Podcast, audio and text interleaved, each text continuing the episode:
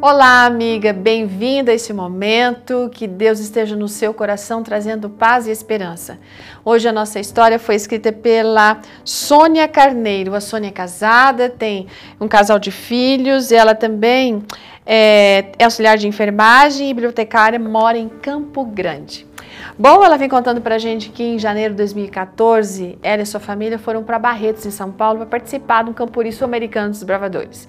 Quando chegaram lá, montaram acampamento e o quartel-general, que era a cozinha, né?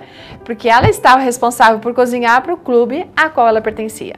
Tudo estava muito lindo, gente. O parque do peão era amplo, a arena gigante, sabe? Eles tiveram muitos desafios, estavam muito felizes. Voltaram satisfeitos porque tinham cumprido todos os requisitos e eles acabaram ganhando todos os pontos. Que legal! Quando chegaram em casa, ela se lembrou da mamografia que ela havia feito ali no final de 2013 e que ainda não havia buscado o resultado na clínica.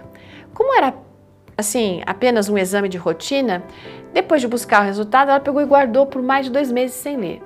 Aí em abril ela foi lá no médico e antes de ir ao consultório, ela resolveu dar uma olhadinha no resultado e descobriu que estava com câncer de mama.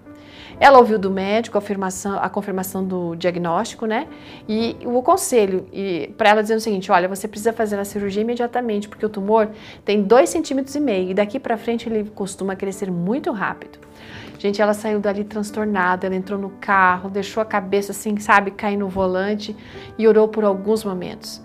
Aí depois que ela se recompôs, ela saiu dirigindo. Angustiada, ligou o rádio e a música dizia assim, a letra da música: o mundo pode até fazer você chorar, mas Deus te quer sorrindo.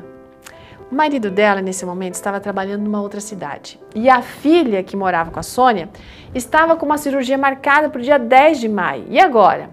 Ela fez os exames, se preparando para a cirurgia, sem dizer nada para ninguém, gente. E quando terminou a cirurgia da filha, que foi tudo bem sucedida, aí ela concluiu que era, ela poderia pensar no problema que ela estava enfrentando.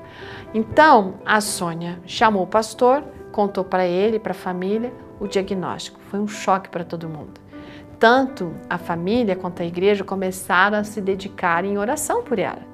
E aí foi lá no dia 26 de junho que ela fez a cirurgia, gente. O tumor que estava com 2,5 centímetros tinha regredido para 0,5 centímetros, ou seja, meio centímetro. Ela fez quimioterapia, radioterapia, os cabelos caíram, mas Deus sempre esteve com ela. Hoje, três anos depois, ela ainda toma os medicamentos. Várias vezes ela disse que ela vacilou, que ela chorou, que ela questionou a Deus, mas ela chegou à conclusão de que o Senhor sempre esteve sustentando e que Ele nunca falhou e que Ele nunca vai falhar e que Ele tem um plano especial, não apenas para a vida dela, mas para todas nós. Fique com esse pensamento do Salmo 40, verso 1, que diz o seguinte: Coloquei a minha esperança no Senhor, Ele se inclinou para mim e ouviu o meu grito de socorro. Isso tem tudo a ver com a história da nossa amiga, mas este verso pode ser a realidade na sua vida também. Clame ao Senhor, Ele está ouvindo. Deixe que Ele seja sua esperança. Ótimo dia, querida, e até amanhã. Tchau.